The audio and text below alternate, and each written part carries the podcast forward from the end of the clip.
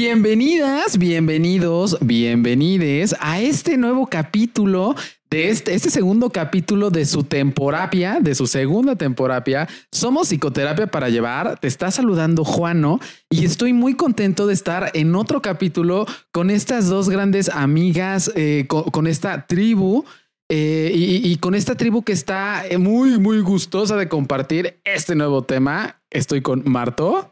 Hello. Y Betso. Hola, Juano. Hola, Betso. Hola, Marto. Amo el tema que vamos a platicar el día de hoy porque siento que, eh, número uno, es ultra relevante para cualquiera que quiera empezar un proceso psicoterapéutico.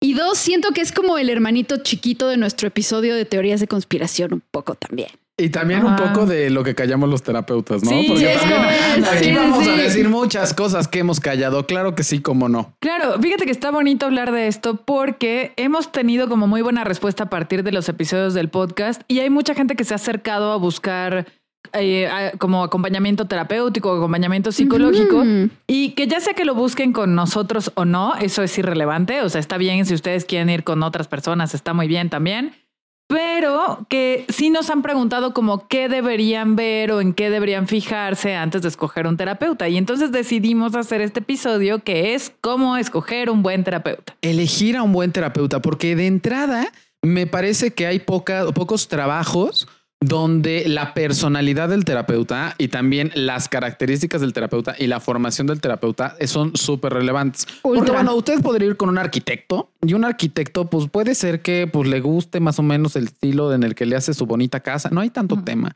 Pero cuando estamos hablando de un proceso psicoterapéutico, depende de qué traes. Y depende también, aparte de qué traes, cómo, cómo, cómo, qué química, por llamarlo de alguna manera, haces también con el terapeuta. Sí, como esta parte del vínculo, ¿no? O sea, si, si, te vinculas, si hay empatía, si hay esta alianza, porque pues bien decía Rogers que la terapia es lo que cura, porque la alianza es lo que cura. La relación, ¿no? Sí, la relación es...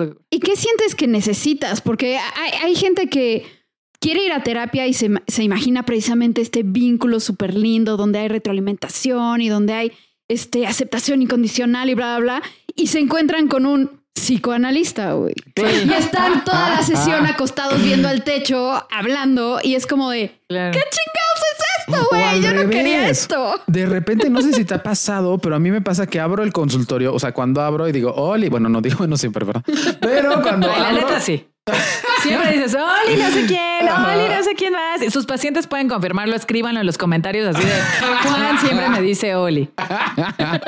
y pero bueno, cuando es un paciente nuevo, que de repente cuando salgo me dicen neta, y cuando ven cómo es el proceso terapéutico, porque mi orientación es humanista gestalt, o sea que es como mucho más relacional, mucho más de lo que va sucediendo en la relación, de repente es como de ay, qué chistoso. Yo no pensé que la terapia era así. ¿Dónde está el diván? ¿Dónde están tus lentes? ¿Dónde están tus 50 años extras? Sí, claro porque se imaginan a este gran señor, a este venerable hombre o mujer, este sí puedo decir sin, sin tocar el edadismo, pero más bien de anciano, como de un hombre mayor que este que va a ser mi terapeuta y de repente se encuentran este a este hombre con pantalones así y este voy a mandar una foto de mis pantalones. Y este y justo si es como como este de neta, o sea, e, esto también es. Entonces, un terapeuta creo que de entrada sí tiene que ver con esto que estás buscando. Sí. Y además también me gustaría que platicáramos, no sé qué opinan ustedes, de algunos signos o indicadores de que ahí no es.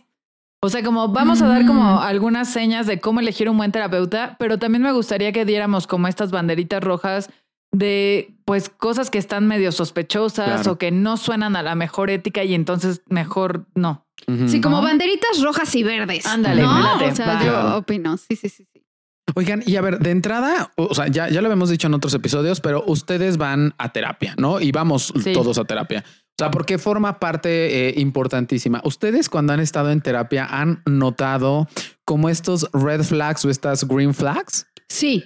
Cuéntame. Sí, cañón. Yo, o sea, creo que, que la vez que más he dicho, aquí no es, este, estaba sufriendo de un problema de ansiedad bastante grave, ¿no? O sea, relacionado a toda esta onda de, de miedo a la enfermedad que saben que tengo.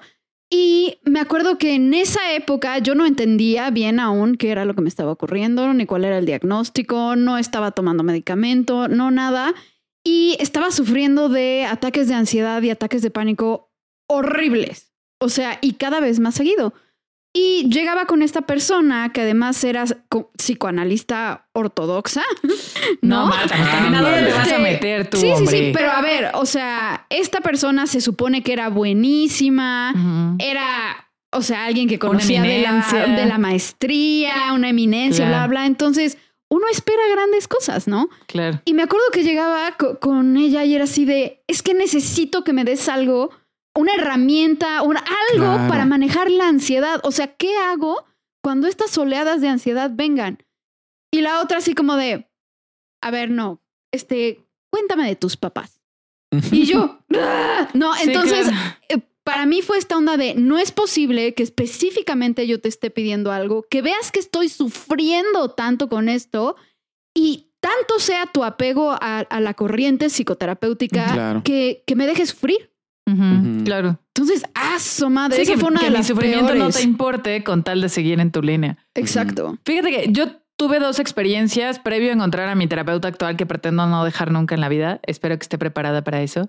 Este, tengo, tuve dos experiencias como, como sí medio raras, ¿no? Eh, primero tuve un terapeuta con el que hice muy bien, muy buen vínculo y trabajamos cosas muy buenas hasta que él se deprimió, porque eso también es algo que hemos hablado aquí. Los terapeutas también nos deprimimos, pero obviamente, o sea, a ver, no tenemos la salud mental perfecta, pero el compromiso es que le estemos trabajando y que entonces estemos en terapia y que tomemos nuestro tratamiento cuando lo necesitamos. Y bueno, este terapeuta que en realidad era muy buen terapeuta, de repente se deprimió y dos o tres sesiones me atendió en pijama, por ejemplo, ¿no? Aso. Y mi cita Y era no las- era Y videollamada. no era videollamada, que aún así ni de Sí, ni chiste, de ¿no? chiste, O sea, quienes, mis pacientes que saben que nos vemos por videollamada, saben que yo cuando los veo ya estoy bañada, boca pintada, ojos delineados. O sea, no hay Claro. manera de que yo esté en pijama en una videollamada, ¿no? Y, y además mi cita era a las 5 de la tarde, obviamente no era en su casa, era en su consultorio, ¿no? Y cuando yo llegaba y estaba en pijama y de repente me decía como, eh, ¿sabes qué? Voy a desayunar si no te importa. Y entonces mientras yo lo estaba escuchando, le estaba sopeando sus colchones bimbo en su vaso de leche a las 5 de la tarde en pijama. Ahí dije, tal vez ya no es la persona adecuada Claro. para mí, tal vez no estoy en el lugar adecuado. Y recuerdo que sí le dije como con mucho respeto y con el cariño que le tenía como esta parte de, oye, a mí me da la impresión de que pues todo este cuadro suena a un episodio depresivo, perdón que me meta en esto, ¿no? Pero tal vez deberías atenderte, ¿no? Esa fue una experiencia que fue muy triste porque además teníamos ya años trabajando y teníamos muy buena alianza. Entonces sí fue triste como ver esta, como verlo dejarse caer Mm. de tal forma que ya no era funcional.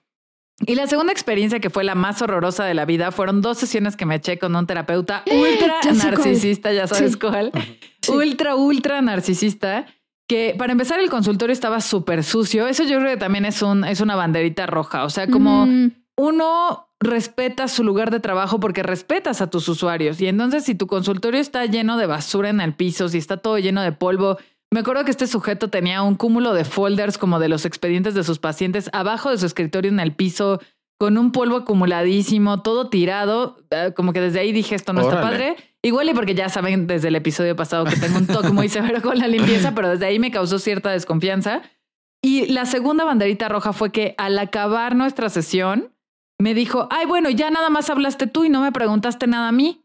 O sea, ¿cómo ¿A no quieres? Sí, o sea, entonces no quieres saber nada de mí. O sea, yo ya te conocí, ya sé que eres Betsabe, ya sé que vienes por este tema, pero ¿y por qué no me preguntas nada de mí? O sea, ¿no te interesa saber de mí? Y de ahí yo me, me va acuerdo a dar que algo, güey. ya sé. Pues yo diría ahí- que no, o no me interesa. no, O no me interesa, gracias, señor.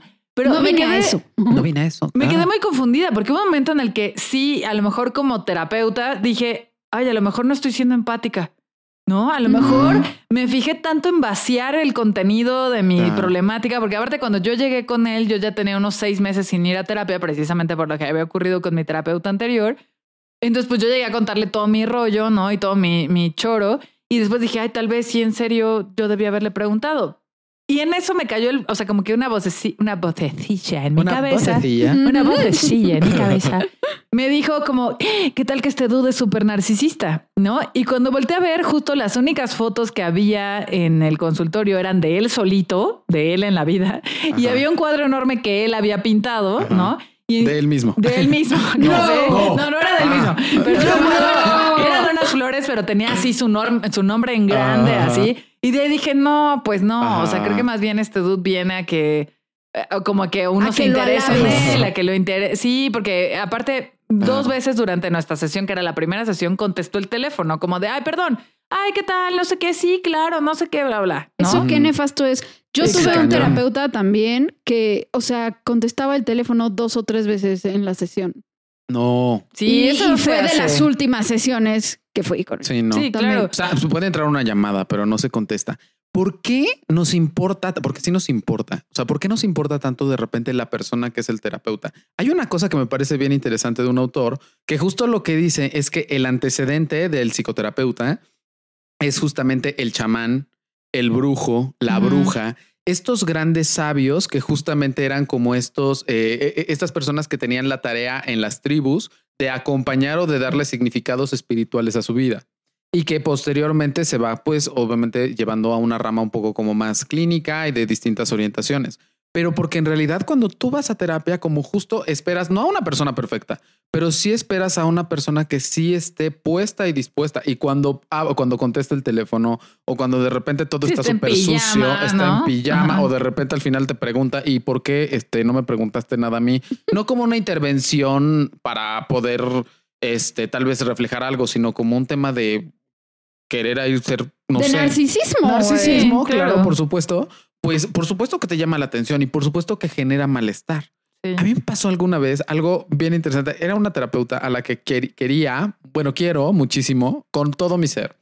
Pero me pasó alguna vez que de repente estando en proceso terapéutico, o sea, yo estaba trabajando en el tema de un ex, ¿no? Entonces todo bien, íbamos como bien, ya lo habíamos trabajado, bla, pasó, yo ya estaba como abriéndome otras relaciones, bla. Y de repente llegó un día yo todo feliz a contarle que me lo había encontrado apenas y que me había movido muchas cosas. Entonces llego y le digo, no manches, ¿a quién vi? Y me dice, ¿a quién? Y le digo, a bla, ¿no? Sí. Y entonces, acto siguiente, pone los ojos de huevo, o sea, literal, ajá, Sí, en y me- blanco, en así. blanco, hacia hacia arriba, y me dice, no me digas que sigue siendo un tema. En ese momento, yo así todo mi, to- to- todo lo que quería decirle, así todo hacia afuera, se fue a tragar hacia adentro. Sí, claro. Y yo así de obvio no. Claro que sí, pero en ese momento era obvio no. O sea, no, solo te venía a contar que ya no era un tema para mí. Y ento, pero lo, lo que me causó fue una sensación de vergüenza, Sí, claro. de sentirme Claro. avergonzado por tener un tema que de verdad hasta después cuando cambié de terapeuta y cuando por distintas razones seguí trabajando otros procesos, sale este tema y yo le decía a mi terapeuta, te digo una cosa, me da un oso contarte esto porque me parece que no viene al caso, me parece que está mal y que estoy mal por seguir teniendo un tema con este ex. Ya cuando se lo dije, me dijo algo que para mí fue muy sanador, que sigue siendo mi terapeuta hasta ahorita. Pero justo me dice, Juan, nadie, nadie es nadie para decirte que es un tema y que no es un tema. Exactamente. Mm. Así es. Exactamente. Creo que esa es una parte también muy importante de las banderas verdes y las banderas rojas. Y es que, a ver, los terapeutas nos dedicamos a acompañar tu proceso. ¿no? No te damos un proceso, no nos inventamos un proceso, no hacemos tu vida más interesante. O sea, no, no somos escritores de ficción. O sea, Claro. nosotros acompañamos. Y entonces, cuando la persona a la que tú llegas, donde justo estás esperando esta aceptación positiva incondicional, donde estás aceptando que no te juzguen, te dice, ay, no me digas que ese sigue siendo un tema, pues te sientes claramente rechazado, ¿no? Fíjense que hoy justo una paciente que, que es nueva, que recién estoy viendo, me contaba de una experiencia de alguien cercano a ella que cuando decidió esta persona volver con su ex, la terapeuta le dijo, ya no te voy a ver. O sea, si tú regresas con él, yo ya no te voy a tratar. ¿Por? No lo sé, a mí yo Sí, quiero que me expliquen, ¿no? Porque es un rollo donde además eh, yo estoy trabajando con esta chica un tema más o menos similar de una ruptura donde no está todavía segura si ya va a seguir con su vida o en algún momento hay oportunidad de regresar. Y me decía, es que temo tener que dejar mi terapia, ¿no? Y yo no, a ver, o sea, no, va, por ahí. Claro. Para nada va por ahí. Si tú decides regresar, lo vamos a trabajar, lo vamos a hacer con mejores herramientas, en mejor disposición, en una mejor situación emocional. Y si decides ya no regresar también, o sea, esta relación es una relación de aceptación positiva e incondicional, donde no tienes que elegir entre tu terapeuta y tu pareja. Yo, ¿No? 100%. Aunque hay parejas que sí te ponen a elegir. Ah, eso sí. yo, y a ver, o sea, co- coméntenme porque no sé.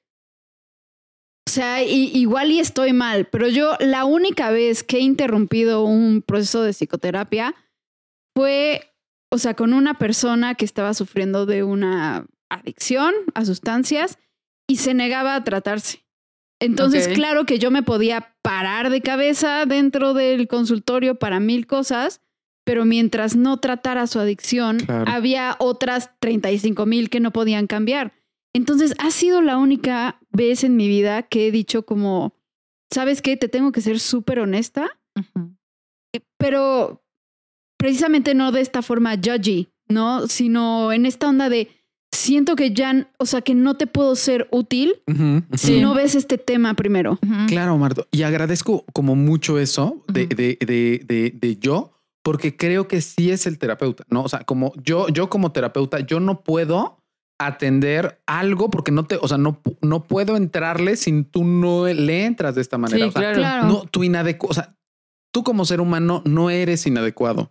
Tal vez a mí, o sea, a mí como terapeuta no me alcanza para poder trabajar y no sé si alguien, algún terapeuta le alcance para poder trabajar con esto profundamente que- que- sin, sin que tú trates tu adicción. O sea, porque no, no, no, no me da. O sea, mi humanidad y mi terapia no me da para poder hacer eso, pero siempre desde este lugar de el terapeuta. ¿Me explico? Ujú. Porque Sí, lo no peor desde que- tú estás mal, paciente. O sea, te estoy rechazando a ti, paciente, persona, que estás defectuoso y que ni yo puedo contigo. O sea, no va por ahí. Exacto, Sí, sí, justo. sí. Porque creo que lo peor que puedes sentir en terapia es vergüenza. Sí, claro. Porque estás en un momento de mucha vulnerabilidad donde le vas a contar al otro tus cosas y entonces tocar vergüenza creo que es la emoción que menos toca tocar cuando tú estás hablando de tu existencia. Una, una de mis maestras, así como decía, tenía una frase que me parece espectacular que decía, la terapia no es neutral. O ayuda o te chinga. Sí. Pero la terapia jamás es neutral. Sí, porque aparte si es neutral, pues no te sirve para nada, ¿no? Exactamente. Fíjate que yo sí he dejado ir a algunos pacientes en su proceso y cuando digo dejado ir me refiero o a dados de alta, así de tú ya no necesitas esto, por favor ve a vivir la vida con tus herramientas, ¿no? No dependas de la terapia, que es una parte importante. O cuando hay tanta resistencia y tanto sabotaje a la terapia, este rollo que te dejan plantado, Ajá, que sí, llegan media sí, hora tarde o que van a una, te cancelan tres, donde yo normalmente abordo eso en una sesión donde digo, a ver, creo que tal vez no es el momento, ¿no? O sea, en este plan de no eres tú, no soy yo, tal vez no es el momento, tal vez necesitas más tiempo para replantear qué es lo que quieres. Y si quieres que yo sea esa persona que te acompañe, o si tal vez necesitas buscar a alguien más con quien te sientas más cómodo o cómoda que te acompañe, ¿no? Y así, ¿no? Así, así he despachado a varias personas, como desde este punto muy genuino de, pues no tienes que venir a fuerza. O sea, la terapia Sí, no tal es vez a no estás listo. Tal vez no es momento y tal vez necesitas un poco más de tiempo para esto, ¿no? Claro. Y no es a fuerza porque no somos su nana ni su mamá para traer a la gente a regañadientes a, a contarnos sus cosas, ¿no? ¿Sabes eh, también en, en qué otro momento lo he hecho ahorita recordando? O sea, gente que no se apega a su tratamiento farmacológico y entonces de esa forma está como continuamente saboteando, y Saboteando. y saboteando, que así repitiendo las sabias palabras de Betso en el, en el episodio de depresión o ansiedad fue como, a ver, yo acá puedo hacer circo, maroma y teatro, pero no puedo obligar a tu cerebro a producir lo que tiene que producir. Claro. ¿no? Entonces, ese también ha sido un tema de, o sea, si no te apegas al tratamiento de- medicamentoso, no podemos hacer nada aquí. Claro. O siempre. podemos hacer muy poco, pues. ¿Alguna vez les conté lo de los recibos de honorarios? No. No. Cuéntanos. No. Bueno, pasó que alguna vez algún paciente, este, o sea, yo estoy dado de alta como o sea, como prestador de servicios este, profesionales, pero me pedía un, no me preguntan. Qué no sé- bueno que lo dijiste porque seguramente el SAT nos está escuchando. Con eso de que ahora el SAT se mete en Ay, todas ya partes. sé. Seguro nos está bien. escuchando y está sabiendo Claro. perfectamente cómo, cómo está buscando Juan Aguilar. Ándale. de alta en la forma Aquí, F1117. aquí todo el mundo está regularizado, orgullosamente. Que ese es 100%. otro punto importante que ahorita hablaremos. Esa es una banderita verde. Pero justo otra de las cosas que me parece, bueno, que justo me pasaba con esto, es que cuando me pidió un recibo de honores, me pidió que, que se lo diera específicamente como no servicios profesionales, me pidió como servicios educativos. No me pregunten, algo que dije, pues déjame decirle a mi contador. Le dije a mi contadora y me dijo, sabes que no, porque solamente puedo dar estos recibos de honorarios, no puedo Sí. dar estos otros, porque pues no. Eh, le dije, sabes que no podemos dar este tipo de recibos, puedo dar este otro tipo de recibos que es el que comúnmente doy. ¿Te viene bien? ¿No te viene bien? Me dijo, no, es que necesito precisamente estos. Le dije, mira, yo no soy tal vez como quien pueda hacerlo, te puedo recomendar colegas que puedan tal vez llevar tu caso, que te puedan dar. O sea, no, ¿sabes qué, Juan? Yo creo que a lo mejor no sabe tu contadora cómo hacerlo. Entonces, Mm. pásame tu fiel, pásame tu firma No, electrónica. no, no. Güey, hablando de pasadas de límites. Sí, no, es no, broma. no, no, y le no. dije, no. Y me dijo, no, o sea, dijo, no, no pasa nada, tú dámelo. Le dije, no. Me dijo, ¿sabes qué, Juan? Te recuerdo que todos estamos obligados a pagar este impuestos. Y yo, pues sí, sí, te estoy diciendo que puedo dar. Sí, pero te estoy diciendo que estoy dando como, este, esto esta y no como esto otro. Claro. Y me decían, bueno, este, igual y este, pues bueno, eh, tú nada más pásame tu y yo, yo me lo saco, yo me saco ese valor. Le dije, no, pero ¿De me sentí tan, Tan violentado, violado, violado. Ah, eso No está horrible. como- No, es que- tan, tan, tan intentado de abuso. Pues es que ya que alguien se meta con tu situación con el SAT ya es Pues el equivalente. pantalón. Pues No, exacto, es que, güey. No, ya. no, pero güey, o sea, ya en ese momento. Güey, ya en ese momento le dije, ¿sabes qué? Ah, me dijo, bueno, ya, si no hazme un descuento, le dije, ¿sabes qué? No, yo ya no puedo trabajar No, contigo. descuento ni madres, va. No, y ya. no, y aparte yo ya le no a- puedo trabajar sí, Hola, contigo. señor SAT, este señor se quiere robar mi fiel. Aló, policía. Güey, no, Así, aló, policía, que fui a reportar un estúpido. no, no, no, pero sabes que ahí eh, fue un tema y, y se lo dije, sabes que a mí ya no me alcanza. O sea, yo Sí, yo no ya no me tengo ya el recurso esto, ya no. para Sí. poder trabajar y para poder mirarte sin juicio después de esto. O sea, pero, pero sí poniendo y haciendo esta gran aclaración de que a mí, o sea, de, de que el tema fue mío, o sea, que yo ya no puedo con eso, que yo ya no puedo atender, ya no puedo ser efectivo con este paciente después de esta de este intento de violación. Claro, fiscal. fíjate, sí, claro. Fíjate que a mí me pasó algo similar, no con el SAT, sino con mi cédula profesional. O sea, algo que es importante que tienen que considerar es que quien les vaya a atender psicológicamente tiene que tener una cédula profesional, ¿no? Colgados ahí, sus titulitos. su- Sí, colgados claro. o por lo menos eh, si te dice, enséñame tu título, enséñame Claro. tu cédula, pues aquí está, ¿no? Porque luego nos encontramos publicaciones en Facebook donde la gente dice, ay, pero ¿por qué es tan importante estar titulado en psicología para dar terapia? No, pues, Así es güey, ¿por qué será? ¿No? O titulado, o sea, a ver, porque eh, eh, esto es distinto un psicólogo un a un psicoterapeuta. Sí, sí, sí. Entonces busquen psicoterapeutas. si Exacto. terapia. ¿no? Entonces, bueno, a ver, estudias la carrera de psicología y luego decides hacer una especialidad o un posgrado en psicoterapia. Y entonces te dan una cédula profesional, ¿no? Como psicoterapeuta. es importante decir que muchos psicoterapeutas, y eso está bien porque es una especialización, son este, especialistas en un área de humanidades o un área de ciencias de la salud y que tienen una especialidad o una maestría Sí, en exacto. psicoterapia. O sea, muchos psicoterapeutas no son psicólogos y está bien Sí. porque lo que te hace psicoterapeuta es la maestría. maestría. Sí, la o especialidad, claro, exacto, bien, totalmente de acuerdo contigo, totalmente de acuerdo contigo. Y bueno, esta persona era una, era una mujer que se estaba, estaba pasando por un proceso de divorcio y me dice, oye, pues enséñame tus credenciales para saber que, pues que sí eres un profesional confiable, porque una persona que me atendió antes resulta que ni psicólogo ni psicoterapeuta. Y le dije, sí, claro. Yo tengo mis documentos ahí a la mano, le enseño mi cédula profesional, le enseño mi título y me dice, ah, ok, perfecto, ¿no? Siguiente sesión, llegué y me dice, oye, dice mi esposo, del que se estaba divorciando, por cierto, ¿no? Dice mi esposo que buscó tu número de cédula y que es falso. Entonces, que si nos puedes traer tu documento en físico para que me lo pueda llevar y él pueda autentificar. Yo, perdón. Excuse ¿De me. qué hablas? ¿No? Un poco en este intento de violación de documentos, Claro. ¿no? Y le dije, oye, perdón, yo no te puedo, o sea, con mucho gusto traigo aquí físicamente mi cédula para que la veas, la palpes, Claro. la huelas, le pongas este foco ultravioleta y todo lo que le quieras poner para que veas que es legítima. Claro. Pero, ¿por qué tendría que darte mis documentos personales para que te los lleves? Y un documento de identificación legal, porque la cédula además es igual que el INE, igual que el pasaporte, claro. ¿no? O sea, y ella, no, no, no, o sea, es que no es que desconfíe de, o sea, yo no desconfío de ti, pero él desconfía y después sí acabé diciéndole como, ¿y por ¿Y qué no un por hombre eso te de- estabas divorciando? Claro, le dije, ¿por qué un hombre del cual te estás divorciando tendría que poner en tela de juicio a tu terapeuta? Claro. ¿no? O la legalidad de tu terapeuta. O sea, yo te estoy enseñando aquí, te estoy proporcionando un número de cédula que puedes buscar en la base nacional de cédulas y ahí va a aparecer. Entonces, o sea, ¿qué onda? Pero sí de pronto eh, hay este tipo de cruce de límites Claro. que, que no está padre. O sea, a ver, si tienen derecho, eso es importantísimo de aclarar. Tienen todo el derecho del mundo de que si el título y cédula no están a la vista, ustedes puedan pedir, Claro. verlos Eh, o saber el número para poder Claro. buscarlos. Tienen todo el derecho del mundo. Llevarse los documentos físicos, no. No, claro que no. Fija, ah, perdón. Ah, no, no, no. O sea, también iba a añadir la onda de preguntar cuál es la corriente psicoterapéutica, Ah, cuál también. es. ¿no? O sea, Ahorita que siempre decíamos, pueden preguntar. Justo, porque justo ahorita que estábamos diciendo y estamos hablando como de este que es psicoanalista o este que es humanista o este que es cognitivo conductual. Yo lo que te diría es, o sea, un, un- psicoterapeuta eh, con orientación más bien psicoanalítica tiene una orientación mucho más para poder entender el inconsciente y para poder significar y para poder. Un psicoterapeuta humanista eh, hace que puedas mirar tu historia sin juicios, que puedas mirar tu, la, mirarte en potencialidad y puedas mirar como los recursos que has tal vez sobredesarrollado que te están metiendo en un conflicto.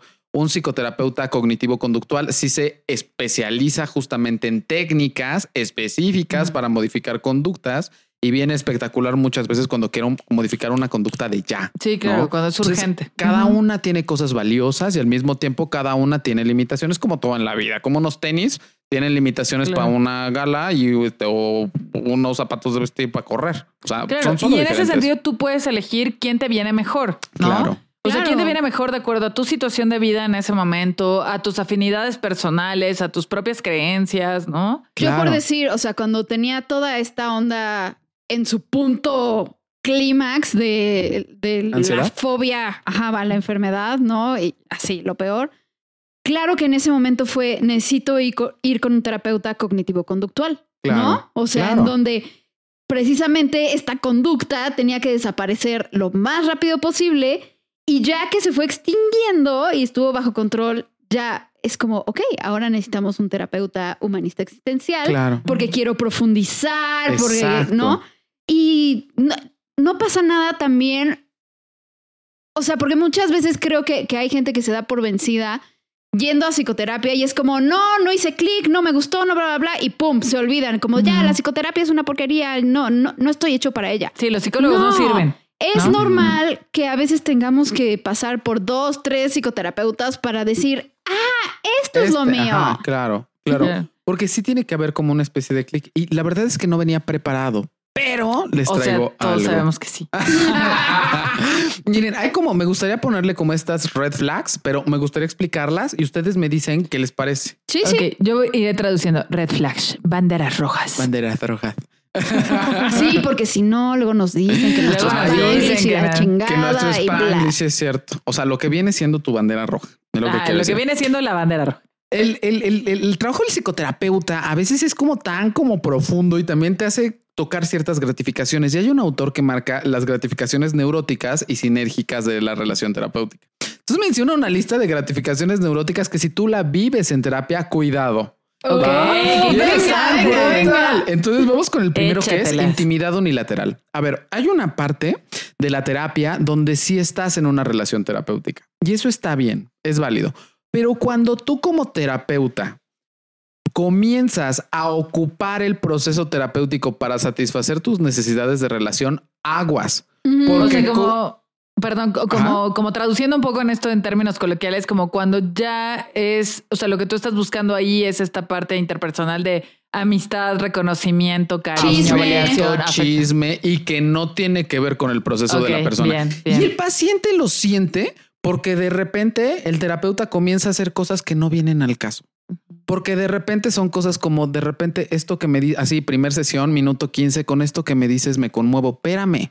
O sea, mí qué me importa tu Sí, güey, tu Sí, claro. conmoción o con Sí. esto que me dices toco una tristeza muy profunda. Cállate. O sea, güey, Sí, es sí, que sí. no, no, no, que te termino de contar, comadre. O sea, ¿sabes? Sí, claro. O sea, como es- ni me conoces y qué te está conmoviendo, aguanta vara. Porque si quisiera conmover a alguien, le contaría a mi mamá. Exactamente. Ajá. O como, como donde hace- se siente una sobrerelación y que inclusive hasta puede ser incómodo. Sí. Donde hasta de repente está como Sí, exceso como de sobrerelación. too fast. Exactamente. Exacto. Porque, a ver, porque Too también much, sí hay fast. veces en donde, o sea, ya tienes a un paciente de tiempo, lo conoces, bla, bla, y te cuenta algo muy fuerte. Sí. Y sí creo que es importante reflejarle el, a ver, es que creo que esto, claro. no, o sea, esto me parece muy triste o esto me parece muy, ¿cómo te sientes? ¿Qué- Claro, ¿Qué, piensas claro. acerca de esto? Y, y- pero que está puesto al servicio. Sí, al del servicio otro. Es que si está Sí. puesto a- es que intimidad unilateral es cuando está puesto al servicio del terapeuta. terapeuta, o sea, sí, cuando no. el terapeuta tiene un tema de relación y entonces se agarra a su paciente como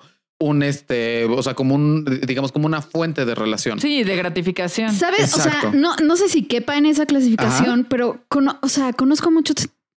Conozco a muchos terapeutas que tienen esta onda de le quiero caer súper bien a mis pacientes. Qué y quiero que todos me amen y quiero que así ser el ídolo de todos mis pacientes y bla, bla. claro. Y es como, no, güey, no estás aquí para caerle bien a tu paciente. Claro, estoy pensando en alguien que le cae muy bien a Juan, que a nosotros no nos cae bien. no de ámenme, todos sábenme, quiero ser su terapeuta favorita, denme muestras de afecto. Claro, Sí. porque aparte de todo, esto justamente lo que genera es idolización. Bueno, no sé si eso exista, pero se Sí, generan ídolos. idolatría. Idolatría, perdón, Ah. sí. Ustedes dispensen, borremos Acabo eso. de, de inventar una palabra. Idolización. Idolización. No, idolatría. O sea, comienza a generar. eh, Y saben, Sí. eso pasa mucho en la chamba también. Vemos terapeutas y yo digo que hay que tener mucho cuidado cuando el terapeuta no es solo no es un, no es un ser humano. O sea, de repente se le comienza a ver como ídolo. O sea, Sí, como la líder de secta, ¿no? terapeuta. Ajá, Ajá, como casi, ándale, casi líder sí. de secta. O el terapeuta, que si no me da sesión me muero auxilio. Sí. Sí, o sea, que tengan presente que una de las cosas que un terapeuta sano busca es que su paciente sea autónomo e independiente. Si, si sienten que su terapeuta les está generando cierta dependencia y que además él la alimenta y la promueve, Sí. ¡ay, no es! Fíjate, Marta, Claro. que a mí me angustia mucho cada vez que un paciente, digo, lo recibo con afecto y sin juicio, pero cuando un paciente expresa su dependencia hacia la terapia, me causa mucha ansiedad. Obviamente eso es por mi perfil Claro de que, te, que- personalidad. claro que te causa ansiedad, güey. Es mi perfil de personalidad antisocial en el que yo no quiero que nadie dependa de mí. O sea, si mis perros pudieran no depender de mí, yo sería feliz, ¿no? Pero sucede que, que me han dicho, o sea, tengo por ahí a algunas personas que me han dicho como, porfa, no te mueras nunca, voy a necesitarte toda mi vida. Y a mí me dan ganas de que el sillón me trague y desaparecer, porque digo, no, o sea, yo ahí me pongo en este plan de, a ver, claro que no, claro que estamos generando herramientas en las que si yo me muero mañana, tú vas a poder vivir la vida, porque entro en esta angustia como de, o sea, como ya no tengo derecho ni de morirme. No. Ajá. O sea, entonces si mañana me muero, ¿qué pedo? O sea, ¿No? me, me voy a llevar la responsabilidad de tu existencia y de tu vida llevar- también. Exactamente. Y ahí viene esta parte limitante donde yo no entiendo a nivel muy personal, hablo, diría Juan, hablo yo como Betsabe, ¿no? Ajá. A nivel personal no entiendo por qué hay terapeutas que se alimentan de esta dependencia. Claro. ¿no? Cuando para mí es, o sea, la dependencia para mí es una cadena pesadísima. Diría José José porque se vuelven cadenas lo que fueron cintas blancas, ¿no? O sea, cuando a mí alguien ya depende Pensa, de mí, me pero da. es que tú no, o sea, narcisista no eres. pues la no neta. tanto. No, poquito. o sea, po- poquito, pero, o sea, Tiene sus tintes sí, chiquitos. unos así de- pero- pero por eso mismo, o sea, más bien, Sí. o sea, porque para un narcisista Es muy Más necesario. chambeado, o sea, que no tiene proceso, que no ha trabajado su narcisismo. Bueno, esto es la gasolina de la vida. Sí, Sí, un, claro, porque es como, un terapeuta ándale. psicopatito. Ándale. Vaya, para un sería- psicopatito, sí, Uf, claro. Sí. Exacto. Sí, sí, pero no, a mí me aterra. O sea, a mí tantito me dicen, yo te amo tanto. Ves, es que en serio no sé qué sin ti yo. Sí, Sí, como, no, no, no, Me acuerdo que una vez una, una, una, terape- una terapeuta, una paciente me decía, es que ¿a dónde estabas hace 30 años? Y yo todavía no había nacido.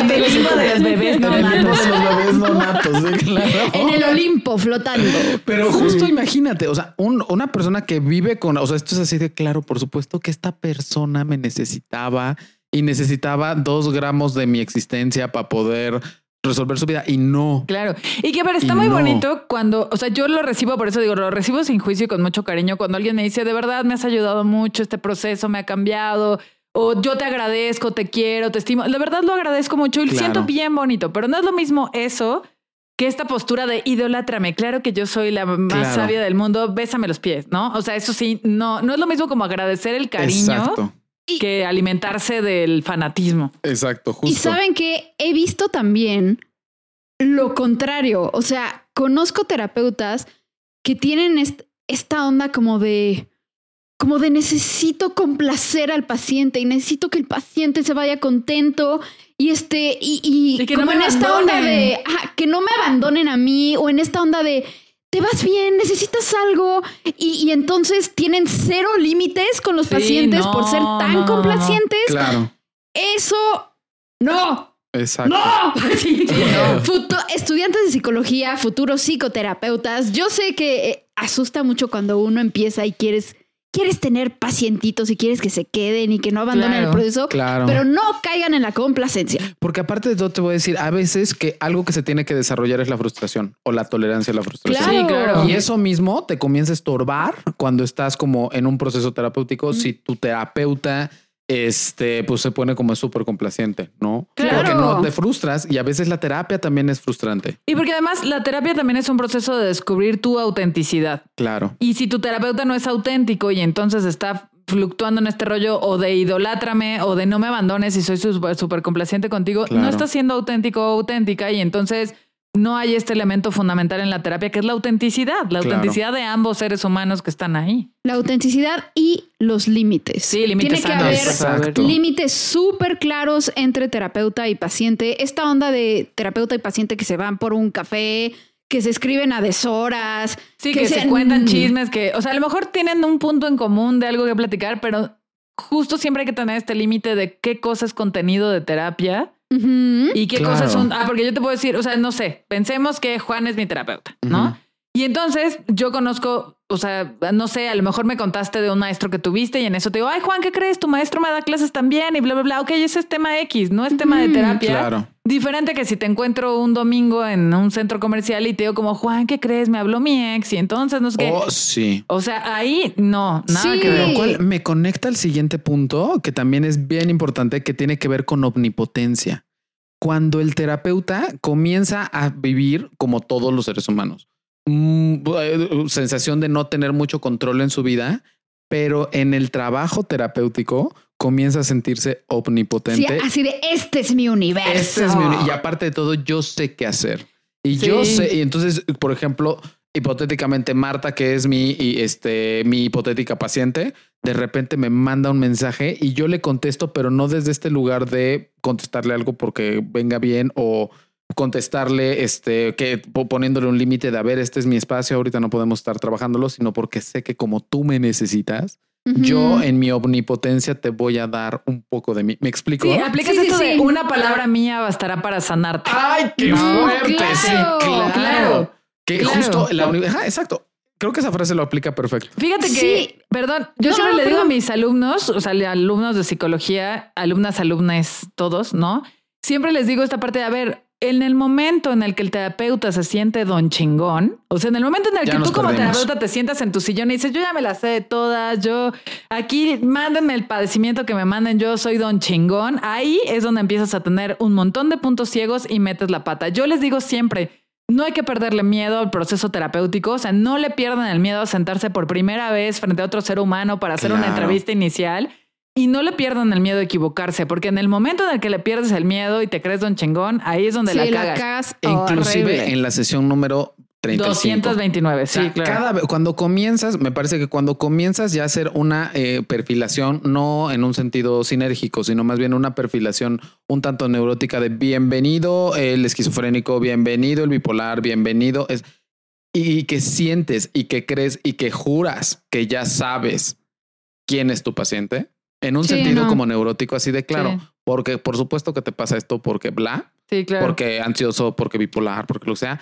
Entonces ahí es cuando yo, yo, Juan, me digo, ya, ya- no estoy siendo efectivo con mi paciente, porque estoy siendo, o sea, ya, ya me estoy sintiendo omnipotente y que estoy sintiendo que ya le sé y ya estoy dejando de verlo con esta estética y con esta novedad. Claro, y porque además Sí. estás dejando de ver a la persona para Exacto. convertirlo en un padecimiento. Y entonces Exacto. es como si estuvieras tratando a alguien de manual, ¿no? De claro. ah, No, pues terrible. viene alguien esto, viene alguien deprimido o depresivo, pues lo tratamos como de manual. Cuando no es ese alguien depresivo, es fulano de tal edad, en tales circunstancias, ser humano que está existiendo en este momento de determinada manera. 100%. Sí, porque además, o sea, sí quiero hacer la, la aclaración aquí de que, a ver, el, el diagnóstico clínico es importante. Siempre. ¿No? O sea, tú como terapeuta lo, lo necesitas tener para diseñar como tu curso de tratamiento, para saber cuáles son las necesidades ahí.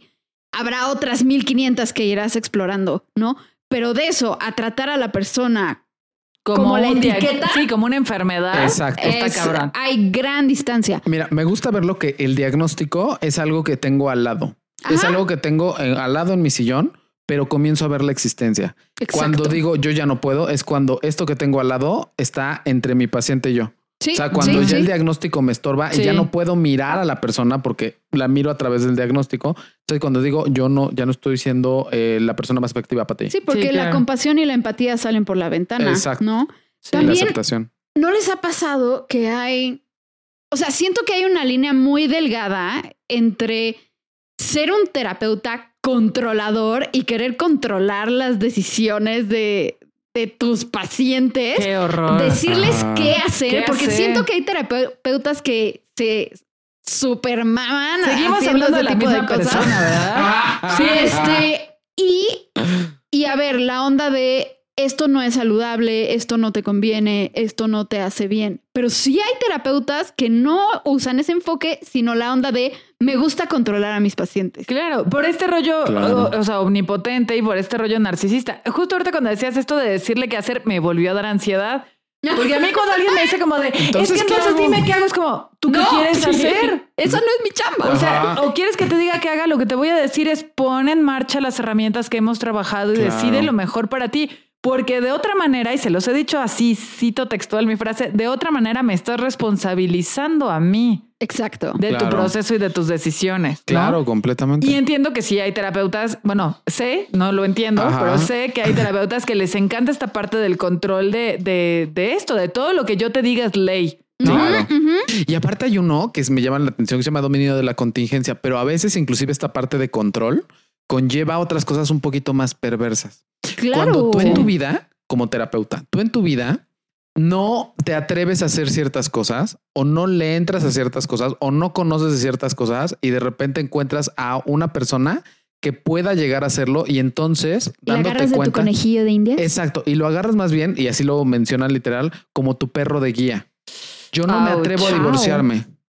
Yo no me atrevo. Pero entonces voy a ver cómo funciona que se divorcie esta me persona. tocó esta persona que me está comenzando a contar que está pensando en divorciarse. Y Uy, qué entonces torcido. está súper tor- Pero aparte de todo, viene desde una sensación de querer controlar y de también no tener chambeado un tema que tú no te atreves. Fíjate que puede ir desde cosas muy torcidas hasta cosas como muy sutiles que yo he descubierto que de repente alguna vez me pasó. O sea, usted me voy a desnudar aquí. Pero ¿Otra una vez, vez? oh, Te una- vamos a sostener y a recibir con los Con brazos amor. abiertos. Oye, Y- pero ya cada, cada, cada sesión iba a decir, ya cada episodio se quiere desnudar. O sea, Ya está bien que haga calor, Juan. Pues no habíamos dicho que yo era la no sé qué de la terapia. Exacto. Así de, ¿quiénes somos nosotros para decirle qué hacer Bueno, con su sí, cuerpo y alma? desnudar. No, pero fíjate, hay una cosa que sí a veces pasa, como de repente una vez alguien me llegó y me contó este de los swingers, ¿no? O sea, y que estaba yendo y yo cómo los swingers y, y cómo, Y tú cómo es. cuéntame más. Y, y no, o sea, no lo dije, pero sí Sí. comencé a descubrir en mí como un tema de qué onda, o sea, cómo y cómo funciona. Y pero como en Puebla, pero Ujú. entonces hay casas aquí en Puebla donde esto pasa. Y sabes, y donde al final lo que dos, como 10, 15 minutos se me fue a mí en, la, en el chisme. Las cabras de al qué monte. onda con, el- con los swingers, pero justo eso mismo podría llegar a ser una especie muy grave de dominio de la contingencia, donde te vas con el chisme para poder como obtener información de satisfacer tu cosas. propia necesidad. Pero Exacto. yo creería también que ahí lo que es válido es satisfacer tu curiosidad de manera directa y genuina. y terapéutica. Y terapéutica, como Claro. de, oye, yo no había escuchado de este tema. Sí, es? o quiero Claro. entender para O poder quiero- ayudarte Claro. correctamente. Claro. Y ¿no? que entonces pones esta parte sobre la mesa de la verdad, no lo sé, o sea, es un tema que desconozco o, o que me da curiosidad, ¿no? Ajá. Pero lo pones de esta manera genuina, no de una manera como oculta y manipuladora. ¿no? Exactamente. Porque al final ya esto se- que puede comenzar como algo muy sencillo se puede ir dando de manera muy torcida. ¿Cómo lo sabes cuando tú como paciente, cuando tú sientes que tu terapeuta te está llevando hacia un lado que, tú, no, no estás quieres. del todo convencido? O que tienes un poco de resistencia, porque a mí sí me ha tocado saber de pacientes que vienen de tener experiencias con otros terapeutas donde sienten que les están obligando a terminar una relación o les están obligando Ajá. a este no dejar un trabajo, les están obligando a mudarse de su casa y es como no, a ver, esa decisión es tuya y nadie tendría por qué empujarte y si estás sintiendo resistencia es importante ver por qué estás sintiendo esa Claro. resistencia. Ey. Así es. O- otra que me parece como bien, bien, bien interesante es cuando eres rebelde, porque no sigues a los demás y eres rebelde. Ay, ya corta esa parte, ¿no? No le, a este sí no le voy a poner una cortinilla. a este vez, no le vayas a poner cortinilla. Facepalm. No, pero cuando de repente tú tienes temas de rebeldía, da igual con lo que sea. Sí. O sea, temas de rebeldía como rebelarte al sistema dentro de muchas formas, porque los psicólogos al ver el dolor de las personas, los psicoterapeutas más bien, o sea, sí conectamos muchas veces como de repente con el dolor que genera el sistema. Claro. Y entonces cuando ves a alguien que está siguiendo el sistema, y que te dan como ganitas de irlo empujando para que se salga. ¿Sí me explico? Y que y lo Sí, Betsa y yo nos estamos volteando a ver con nuestras tendencias antisociales, así de tan, tan, Sí, tan. yo justo dije como de, a este punto tal Sí vez me no voy a opinar. identifico con esa parte, fíjate. Porque, Sí, yo y a ver, también y es un poco. normal y es humano, ¿no? Es humano. Como seres humanos también de repente descubrirnos con que, por ejemplo, cuando alguien me dice, este, voy a salir del closet, por ejemplo, digo, por supuesto que viene al caso y puede ser buena idea, pero a ver, me tengo que detener y ver contexto. Sí. Esto del, o sea, en tu contexto viene al caso, tiene sentido. te Es seguro. Es seguro, te cuesta más de lo que ganas, ganas más de lo que te cuesta. ¿Cómo estás? Si me explico. Pero mi parte rebelde sí diría, salta del closet porque por supuesto que es importante que te sientas dignificado. Híjole, ahí sí me voy a confesar bien feo. La A verdad. ver, me voy a adelante. exhibir. Mire, Juan, me voy a desnudar. Adelante, Yo también. Hay que abrir un OnlyFans y ya ganamos varo por desnudar. A mí me puede mucho este rollo feminista. O sea, Ajá. justo, y no digo rollo porque ya saben que sí está en mi corazón, pues, pero me puede mucho el asunto feminista.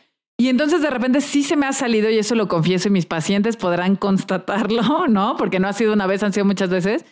Que cuando alguien, alguna paciente me dice como de, y es que entonces él me dijo que no debería vestirme así porque, o me dijeron que es que así no se conduce una señorita, y yo, ¿y qué chingados le importa? O sea, luego, luego ahí sí, brinco como de, a ver, le vas a decir que no es nadie para decirte cómo te vas a comportar y tú hablas como quieres porque a ti nadie te va a venir a decir cómo hablas, ¿no?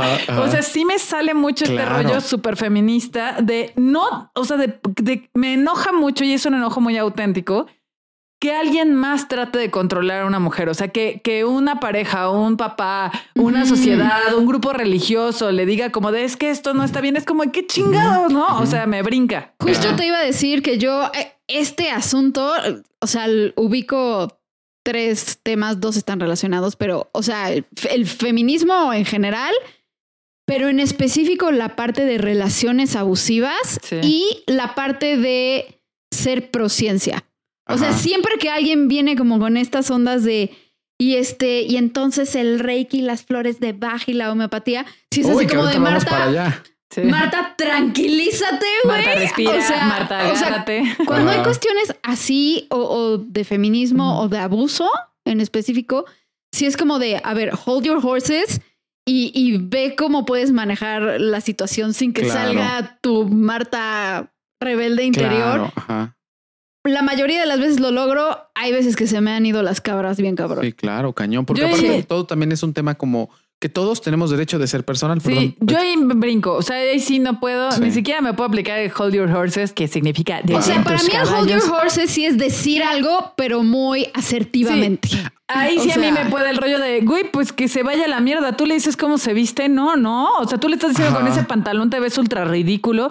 No. O sea, ahí yo siento este rollo como de, o de repente dice, no, es que entonces mi familia como es religiosa y entonces invitaron al, al párroco a comer a la casa y el párroco me dijo que las señoritas vienen yo. Y al párroco, ¿quién chingados le preguntó su opinión? O sea, ahí sí yo brinco así, pero de. ¿y ese señor qué o qué pedo?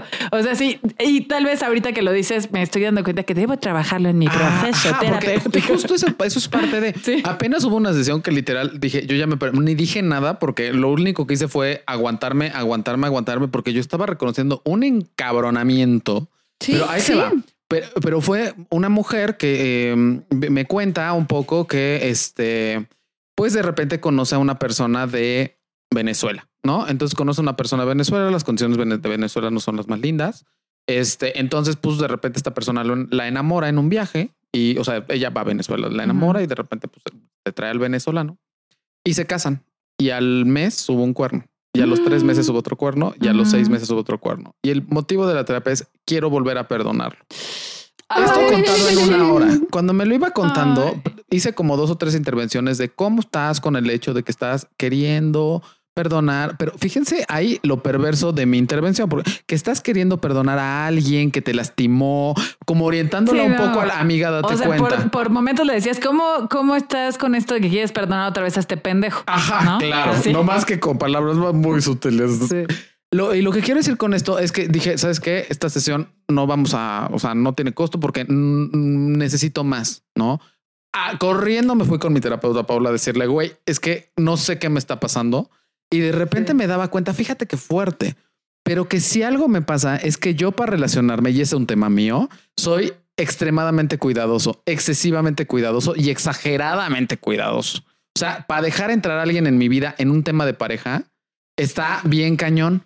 Y de repente me encuentro a esta mujer que tiene una osadía y un arrojo para traerse a alguien de otro país De otro y querer seguir confiando. Por supuesto que y me que la rebotaba. maltrata tan horrible. O sí, sea, pero a mí justo lo que se me atoró fue mi tema, porque ya deja todo el maltrato. O sea, yo me quedaba con el tema de por qué te pones en esta situación y la comencé a juzgar. Y fíjate cómo fue muy sutil, fue muy sutil ese juicio. Pero cuando puedo mirar lo que tiene que ver su historia con lo que se embarra con mi historia, que me, me impide verla sin juicio, entonces puedo trabajar bien con ella y puedo ver la potencialidad que estaba sobredesarrollada, que en este caso era la valentía y el arrojo que terminaba en rasgos ya de súper poco cuidado. ¿Me explicó? sí, sí, sí. O sea, a ver, ahora acá, o sea, como yo lo veo, Claro. o sea, lo que estuvo mal fue el juzgarla. Exacto. No, o sea, el Porque juzgarla. fue- Pero, Ajá. por decir, yo no veo mal la parte de, a ver, si estamos viendo un patrón, confiemos en el patrón. ¿Por qué te estás poniendo en el camino como del mismo golpe una y otra vez? Pero fíjate qué bonito lo dijiste, Marta, porque así no me apareció en la mente.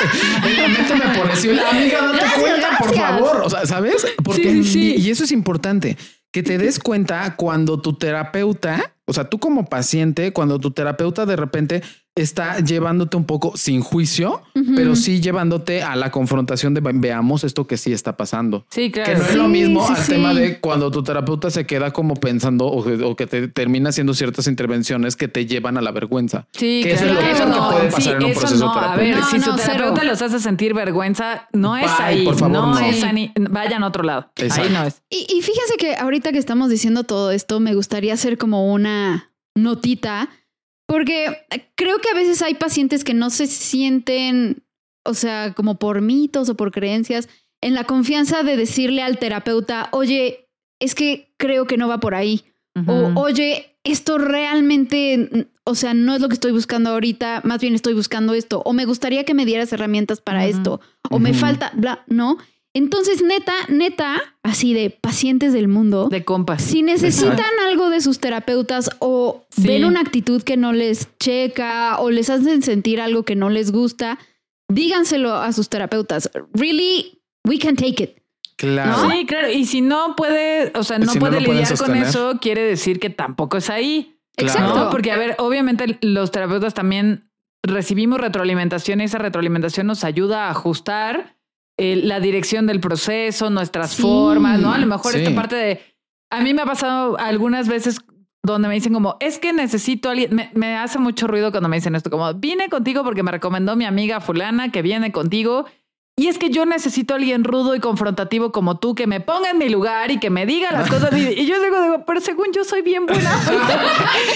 Yo digo, De Sí, hecho, pero según yo soy- Casi, sí, casi. así como de que necesito Dime, que me ajá. Y luego digo, pero ¿qué onda? Y normalmente... Juan anda con todo. Te digo que está. OnlyFans de Juano. Ay. Arroba Juan Aguilar OnlyFans. Este. Y luego, normalmente cuando veo a la amiga que me recomendó, le pregunto y le digo, porque siempre me dicen como, vino mi amiga Rosita contigo. Yo, sí, justo me dijo que me recomendaste por esta parte confrontativa. Yo te quiero preguntar si, o sea, como en qué parte sientes que te confronto, si te hace sentir cómoda o en qué momento. O sea, sí trato de buscar esta retroalimentación porque ustedes me conocen porque son mis amigos y me quieren, pero ustedes saben que yo soy un tren, ¿no? Entonces yo voy así, ¿no? Y según yo en el proceso terapéutico soy muy suave y muy amable, pero tal vez no estoy consciente de que soy un tren también ahí. Entonces sí me sirve esta retroalimentación. Entonces, pacientes del mundo, diría Marta, retroalimenten a sus terapeutas y sí díganle, oye, a mí me parece o que me estás evadiendo o que no me estás poniendo atención en esto. Mira, van dos sesiones que contestas tu celular. Este, ¿no? O Dos sesiones de- que me recibes en pijama. Claro, Sí. o, justo hoy sentí que me conf- confrontaste mucho y tal vez me sentí un poco como arrastrado a sacar esta conclusión, ¿no? O sea, como eso. Yo trato de ser muy cuidadosa con esto de la confrontación y normalmente les pregunto como de, a ver, tengo como esta impresión que me gustaría compartirte y tú me dices si te hace sentido o no. O sea, tú me dices si estoy en lo correcto o si de plano no estoy atinando nada, ¿va? Y entonces ya le digo, sí, yo pienso que estoy esto. Y pues me ha pasado que me digan, sí, exacto. Y me ha pasado que me digan, no, más bien creo que va por tal lugar. Ok, pero esa es esta forma como de darle chance al usuario Claro. de decir, o sea, la- voy bien o le estoy cagando, pues. ¿no? Sí, o sea, porque somos psicoterapeutas, no somos psíquicos, no somos Sí. precisamente omnipotentes, no lo sabemos todo, no leemos la mente. no Entonces, leemos la mente. No eso apreciamos mucho claro. su retroalimentación. Sí, cañón. Sí. Como, como el ser humano también crece en la relación, también Claro. incluso muchas veces el hecho de poner esto con tu terapeuta habla y de sentirte cómodo de ponerlo, habla del buen proceso que también has podido llevar. De la, Exacto. de la buena alianza un- terapéutica. exacto. Yo eh, constantemente pregunto, ¿te hace sentido? Hasta es como medio una de mis muletillas. Pero esto que te digo tiene sentido. ¿Cómo recibes esto que te digo? Cuando te digo esto, ¿qué, qué nos va pasando? Sí, eh, la, la mía es así como de, ¿te checa esto? Ajá. Así, es- como mi frase. Esas Sí. son totalmente sus frases. Sí. Totalmente son sus frases. Sí, claro. Yo creo que mi frase sí es un poco como de te voy a decir lo que yo veo y me dices si hace sentido, ¿no? O sea, te, Mm. hace, te suena, digo mucho como te suena, suena algo que, que, que podría estar sucediendo, Claro, ¿no? 100%. Amazing. Amazing. Oigan, y a ver, también creo que es importante que abordemos esta parte de estos foquitos rojos que hablamos ahorita, Juano, ¿no?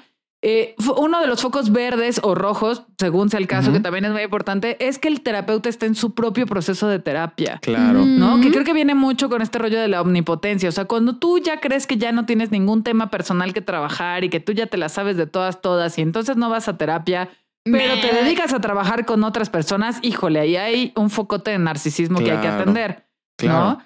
Porque al final tú no te estás dando cuenta, o sea, justo como decías ahorita, y retomar esto de que uno crece en la relación, o sea, el ser humano crece en la relación, y entonces todas estas relaciones que tenemos nosotros como terapeutas todos los días con las personas que vemos, nos ayudan a crecer, nos reflejan partes de nosotros, nos ayudan a ver nuestras propias fallas, nos retan, a veces escuchamos cosas súper difíciles, ¿no? Que también, este, justo la semana pasada yo andaba un poco como baja de ánimo y un poco como bordeándole a la depresión y la ansiedad, porque decía es que no, o sea, yo no puedo, yo, Betsabe Banzini, no puedo escuchar durante meses eh, duelos de muertes familiares, eh, pérdidas tan severas como por lo del COVID. Eh, propios pacientes míos estuvieron muy graves en el hospital, afortunadamente ninguno murió, pero estuvieron muy graves o sus familias estuvieron muy graves y no pueden no afectarme. Claro. No Claro. puedo no condolerme de esto que está ocurriendo y entonces necesito mi propio espacio terapéutico para decir, me duele esto, tengo miedo de perder a esta persona o siento horrible de pensar que perdió a su papá o a su mamá o,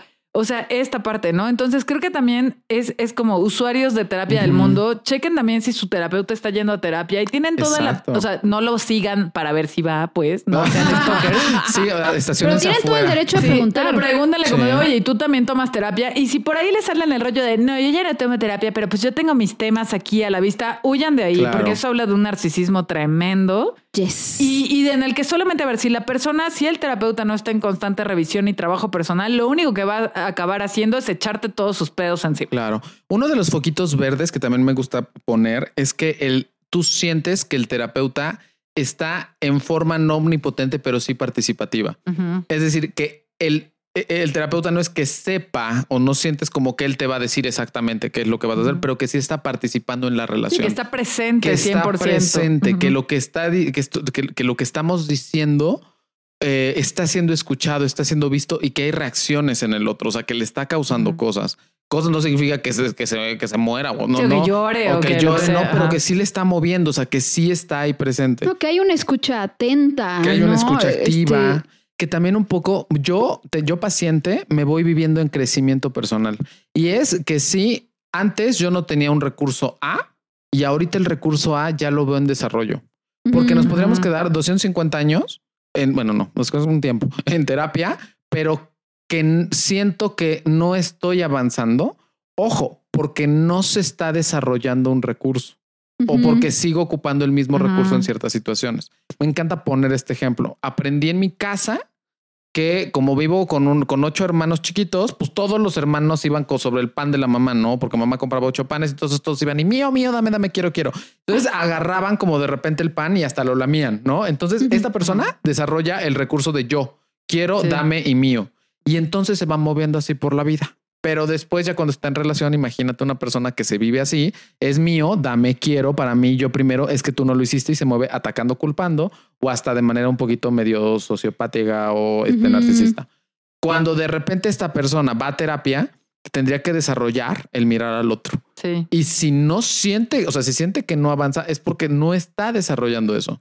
Entonces, una parte importante para los escuchas de todas las personas, para todas las personas que van a terapia, para todos los usuarios, es que sí en el proceso vayan sintiendo que sí están desarrollando el Sí. recurso, el que necesitaban desarrollar. Porque de inicio sí, también un poco, tu terapeuta te tiene que decir, pues, o sea, sobre qué van a trabajar, porque no venimos a echar café. Objetivos Sí, terapéuticos. veo esto y como veo esto, sí creo que vamos a avanzar sobre esta línea. Sí, la terapia no es vengo y te platico cómo estuvo mi semana en general y te cuento las cosas chistosas que hice. O sea, es un rollo de tenemos objetivos terapéuticos claros. y que los vamos estableciendo, Sí. o sea, con nuestros terapeutas, ¿no? Vamos estableciendo, oye, vamos a trabajar esto, quiero hacer esto, ¿no? Otra cosa también que me parece bien, bien interesante es que comienzas a ver a un, a un terapeuta humilde, con un terapeuta que se sienta a, a ver tu vida, a decir, no, no sé cómo propiamente de qué vas, pero estoy completamente dispuesto a entender tu existencia. Apertura. Que hay apertura y que puede mirar como esta estética, que puede mirar como todo esto padrísimo. No, no padrísimo que sea genial que te aplauda, sino que tiene coherencia. Sí, ¿Me explicó? sí. ¿Cómo le suena? Pues justo ahí va una- otro de mis clichés. Sí, ¿Cómo te ¿cómo le suena suena? esto que te digo? Suena esto. Sí, a esta parte donde es una relación humana en el extenso sentido de la palabra, ¿no? Y entonces la persona, el terapeuta está presente, puede mirar tu vida sin juicio, puede mirar tu vida desde sus propias fallas, desde su propia vulnerabilidad. Y por eso creo que también es tan importante considerar lo que, lo que hemos hablado mucho y que hablábamos ahorita antes de iniciar a grabar, ¿no? Esta necesidad del terapeuta de poner límites sanos de buscar tiempo de descanso, de decir, no, a ver, mi sábado y mi domingo son para descansar y entonces no estoy atendiendo mensajes, no estoy atendiendo llamadas, menos si me estás mandando mensaje de que estabas en el súper y te encontraste a tu ex con su nueva pareja y te enojaste y entonces, o sea, es como, no, a ver, calma, ¿no? Como eso. Porque tiene que haber esta humildad también para reconocer que nuestras capacidades son limitadas y Claro. nuestra capacidad física, emocional, mental es limitada. Y, y creo que ya lo habíamos dicho en el episodio de lo que callamos los terapeutas, pero no somos terapeutas todo el tiempo, somos terapeutas dentro del consultorio, no afuera, no un domingo. Yo siempre les digo, a ver, el domingo yo soy una persona que apenas existe. Claro. Sí. ¿no? Porque el domingo es el día que descanso, que hago las cosas, o sea, que me, me dejo llevar por un ritmo súper suave de bañarme a las 2 de la tarde, o sea, de ese tipo de cosas donde lo que quiero es disfrutar mi vida, no quiero estar atendiendo mensajes de nada, ¿no? Y creo que eso también es importante, ponerlo como un red flag, que cuando tú tienes un terapeuta que te permite escribirle y llamarle a todas horas, a la hora que sea, o que ni Y siquiera no es una y emergencia. no es una emergencia. Importantísimo. Exacto, que no es una emergencia, pero le llamas, le escribes porque le quieres contar lo que sea, o ni siquiera has tenido sesión, o tuviste apenas una primera sesión y sigues escribe y escribe y escribe, y este terapeuta no te pone límites, ahí hay un foco rojo que atender ahí, porque entonces este, esta actitud permisiva de dejar que el usuario rompa y rompa una y otra vez los límites también está a servicio de algo del terapeuta que no está bien, ¿no? Sí, que no sí. está funcionando. Nos ha pasado mucho, seguro les ha pasado que con tanta gente que nos escucha, de repente hay gente que nos escribe y nos quiere contar cosas en nuestros inbox o de, anexas, donde de pronto nos piden opiniones y consejo y eso también es otra bandera importante. Ningún Uf. terapeuta va a dar una opinión sobre una situación que, que no, no conoce. conoce. Sí, O sea, ¿no? entonces ahórrense ese tipo de mensajes, no como de, oye, ¿me puedes decir que no sé qué? Es como, no. No O puedo. sea, para eso necesitamos iniciar un proceso psicoterapéutico. Sí, claro, claro, para que y hasta estés es un protegido. ejercicio de humildad. Exacto. O sea, ma- o sea, exacto. sí, sí, lo que el acento que veo que ponen que me parece que tiene mucho sentido es que es un ejercicio de humildad. O sea, no es un ejercicio de decir no te quiero contestar, es un ejercicio de justo, es que no, no tengo el recurso, Sí, es no que tengo la no manera. es, o sea, Sí, no, no- no veo el panorama completo. Sí. Exacto, justo es esta parte de no, no una palabra mía bastará para sanarte. O sea, no es eso, porque no voy a opinar de algo que desconozco, en lo que no tengo experiencia, cuando no te conozco a ti tampoco, ¿no? Y entonces, eh, sí tengan Sí. ahí mucho cuidado con eso, porque si hay un terapeuta que les contesta y que les dice, ay, sí, mira, lo que deberías hacer es aquello, aquello, aquello, ahí está obedeciendo su propio narcisismo. Porque además yo lo veo incluso hasta como una falta de respeto a la profesión. Sí, ¿no? O sí, sea, sí, nos sí, ha costado sí. tanto Sí. legitimar la psicoterapia y ahorita hablaremos de las que Ah, cosas o de algunas sí. cosas que, que la gente toma ahora como psicoterapias que no son terapia. Y nos ha costado tanto trabajo a través del procedimiento científico, de teorías, de resultados, etcétera, legitimar el proceso psicoterapéutico como para que haya psicoterapeutas o psicólogos que, que de, como banalizan la profesión convirtiéndola en te voy a dar consejos. O sea, Sí, me parece claro. que es una falta de respeto a la profesión y que como usuario también es una falta de respeto que alguien te escriba y disponga que tú un sábado a las 11 de la noche, Juan Aguilar, que no te conozco, te escribo mi vida por Instagram y entonces que tú me atiendas a esa hora y que me des Te algo. digo una cosa, no me ha pasado. O sea, ¿No te ha pasado? me ha pasado. Ay, a mí sí. Nunca- a mí sí, también. ver, y eso que eres a mí Juana por me- el pueblo y no te ha Pero mira, pasado. no, no me ha pasado. O sea, como nu- nunca he recibido como un mensaje de fíjate, Juan, que me pasa.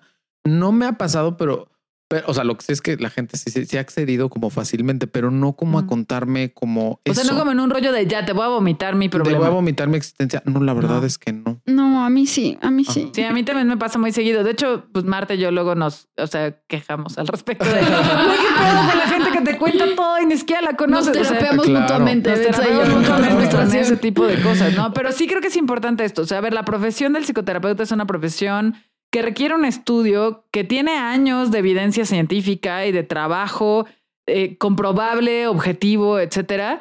Y que, ojo, no confundir con otras cosas que podrían resultar terapéuticas, paliativas, tranquilizantes, pero que no son psicoterapia. O Eso que no son clínicas, porque hay cosas Claro. que pueden ser muy terapéuticas, pero que no son clínicas. Entonces, Sí. por más terapéutico que sea algo que puede funcionar para darle sentido, para moverte, no necesariamente significa que sea clínico. Sí, porque justo de pronto luego de- sucede que alguien llega a terapia y le pregunta si ha tenido un proceso psicoterapéutico antes y te dice, no, pero iba con mi tarotista de confianza o no, pero fui a ver como un homeópata que me dijo que tenía depresión y me dio unos chochos. O fui a una constelación familiar, Ajá. o fui a que me hicieran Reiki, o fui Claro. a una cosa como de rebirthing. Ajá, También está de como el nacimiento. O, O, ¿Cómo se sea, llama el otro que odiamos un chorro, hombre? El que El Theta Healing. El Teta Healing, ese. Ajá. Ese sí lo odiamos un chorro. Si usted hace Teta Healing, apague ahora su reproductor y no nos vuelve a escuchar, no nos cae Yo bien. no sé qué es el teta healing, pero bueno. A mí me pasó una cosa que es pues, bien chistosa. De repente una vez estaba yo en un estado emocional, estaba estudiando la maestría, entonces estaba en un estado emocional así, había tronado con alguien seguramente. Pero este, y entonces esta- estaba con un amigo, un colega, es médico, psiquiatra, estaba a mi lado y le decía, güey, me siento pésimo. O sea, neta, rólame un algo, ¿no? O sea, te lo dije como de este broma, pero si quieres no es broma. Y este, y así estábamos así como platicándolo y de repente una amiga me dijo, güey, mejor, o que así tenía flores de vaca. Y me dijo, te doy unas flores. Y yo, mejor me he hecho algo más. Lo dijo, no, te doy unas flores. Y yo, pues bueno, me dio un fresquito de flores. Mira, yo al otro día, no sé qué pasó, pero yo me sentía padrísimo. Pero ojo, no era clínico.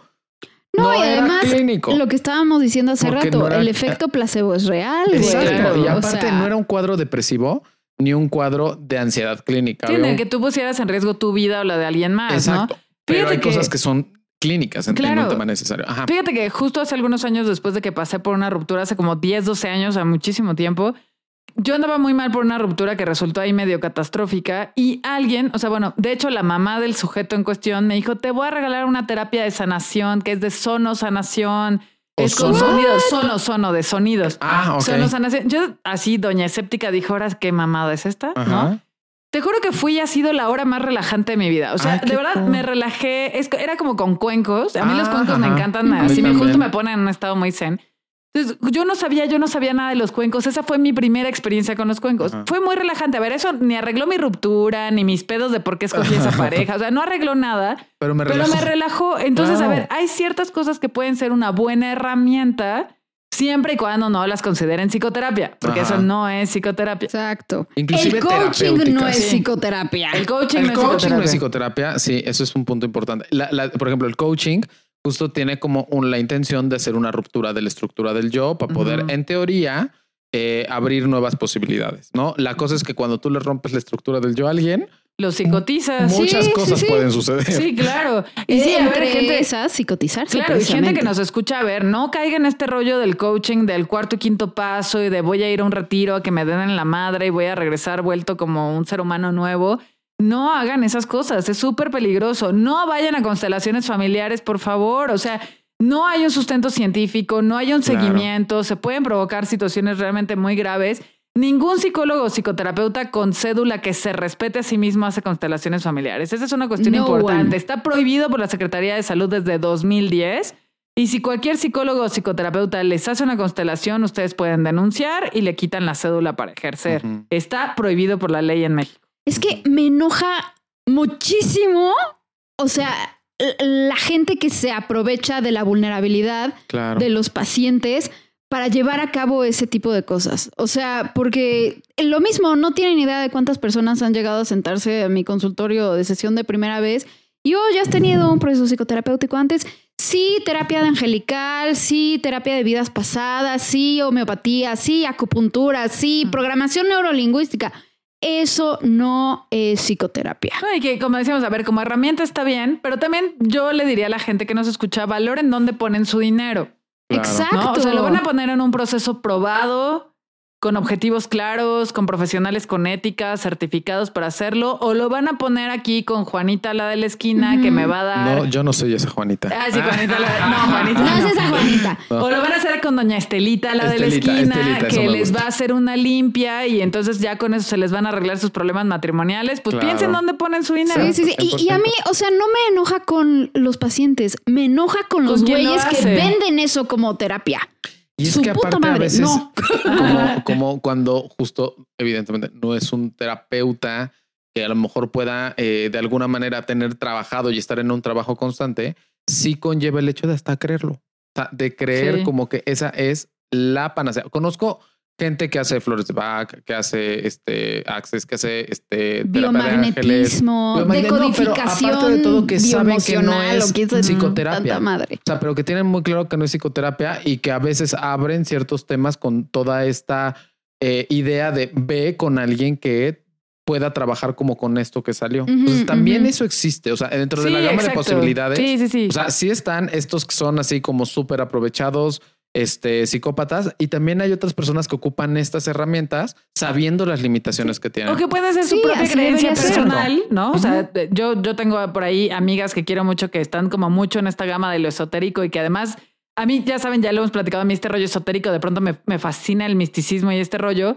No lo aplico en mi terapia, por supuesto. No saco mi car- mis cartas de tarot para decir, ¿No te salió el el sol. No lo saco. Ay. Sí, es que es eso. Güey. cuando sea una viejita, así ya, que esté súper viejita y que traiga mi búho en el hombro. Ándale, así, lo- Ahorita no. Pero que de pronto estas amigas Claro. que sí se dedican, o sea, que se dedican por gusto a este rollo esotérico, sí me han mandado gente porque de plano ven a alguien y le dicen, este pedo no es de tarot, güey, es ve a terapia, Exacto, porfa. ¿no? exacto. O sea, como podemos hacer el tarot por entretenimiento y para que te dé luz en tu camino, pero esto que tú traes no es algo que te vaya a resolver, Claro. ni el tarot ni ninguna otra cosa. Porfa, ve a terapia, te paso el contacto de mi amiga Betsa, llégale, ¿no? Y ahí hablas de esta conciencia, como de Claro. abrimos este tema y te canalizo con la persona que sí te va a tratar. Sí, o sea, 100%. porque se me hace horrible, güey, llegar a una de esas cosas y, y decir, no, es que tengo bipolaridad o tengo esquizofrenia o tengo... Yo te voy a curar. No. Yo te lo Sí, voy a claro. quitar. O Y sea, neta, me dan ganas de matar Que al- así hay terapeutas también, güey. Claro. O sea, justo de la persona de la que hemos estado hablando todo el episodio.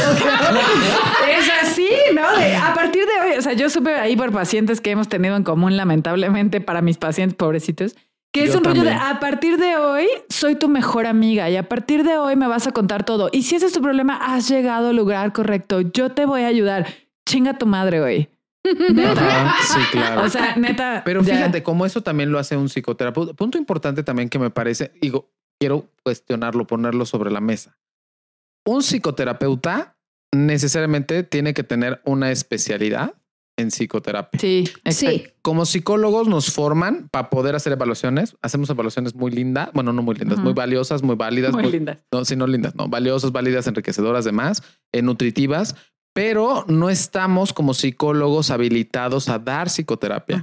Para dar psicoterapia necesitas tener una especialidad o una maestría en psicoterapia Sí. que la puedes hacer habiendo estudiado algo que tenga que ver con humanidades, Humanidades. o algo que tenga que ver con ciencias de la salud. Sí.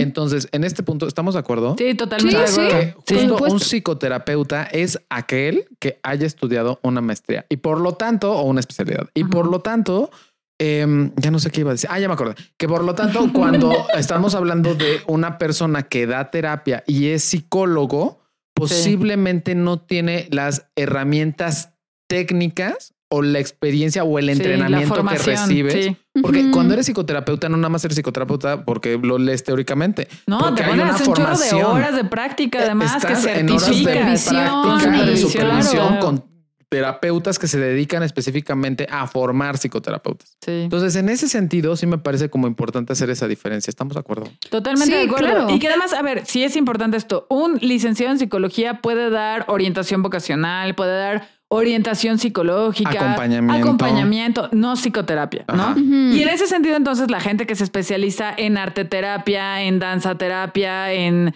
este, no sé, plasticoterapia, musicoterapia, cocinoterapia, no pueden dar psicoterapia. Risoterapia. Riso- no mames. Me sí. va a dar algo. Sí, sí, Sí, no, no pueden dar psicoterapia. O sea, pueden dar un acompañamiento psicológico, a lo mejor desde la risoterapia o desde la arteterapia, pero no desde una parte clínica porque, insisto, acaban cagándola más de lo que arreglan. Sí, ¿no? y, y, o sea, ¿saben qué? Como, como un poco reflexión final sobre este asunto, lo que decíamos hace rato es, puede ser muy tentador tener la varita mágica, ¿no? Como que podemos ver estas soluciones de la constelación y el biomagnetismo, y no sé qué, como, como una solución rápida, ¿no? Sí, pues, Instantánea. total, voy y me quitan lo que tengo. O sea, yo sé que el proceso psicoterapéutico e- es algo que, que funciona a mediano plazo, ¿no? Claro. O sea, y, y es algo que toma tiempo y es algo que a veces es incómodo y es a veces vemos partes de nosotros que no queremos ver, pero de verdad es un camino mucho más seguro y que realmente va- vale la pena y sí es una solución a largo plazo. Claro. Sí. No es la 100%. varita mágica, no es inmediato, pero sí es una solución a largo plazo. Sí. Y sabes que me encanta que aparte de todo, como el terapeuta ha entrado a la cultura pop. ¿No? O sea, porque ya cada vez vemos más Benditos series, películas, sí, cosas sí, que están claro. en la cultura pop. Entonces, ¿qué les parecería como Que llegamos a la recomendación. Lleguemos a la recomendación de como eh, películas o series que conlleven este como el tema como de la psicoterapia. Y a mí me gustaría Sí. poner una serie que está en Netflix, buenísima, que es lo que no, o sea, si ves a un terapeuta así corre, Ya que se llama Gypsy. Gypsy, yo también la traía.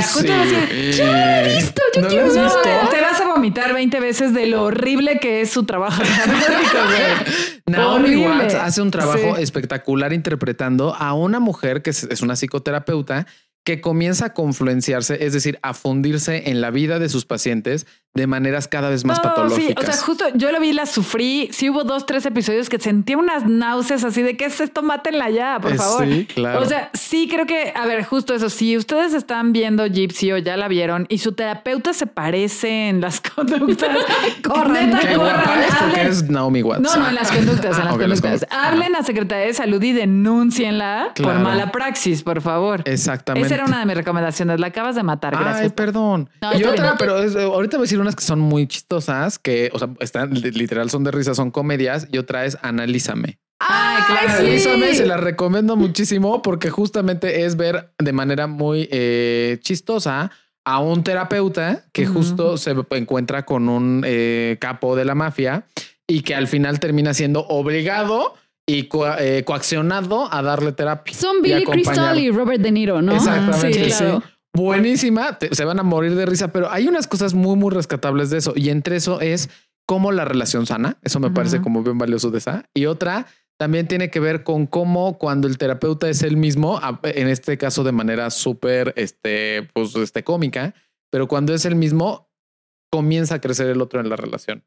Entonces, esas dos me parecieron como mis Tu recomendaciones. recomendación. Muchas gracias, Bueno, como Alberto. ya me mataste la de Gypsy. Yo traigo una serie de HBO que ya tiene sus añitos, pero que neta es una joya. Ah, ya sé Este, cuál. Sí, se llama In Treatment, ¿no? La como en terapia. Hay una versión eh, americana y hay una versión argentina. La argentina no la vean, por favor.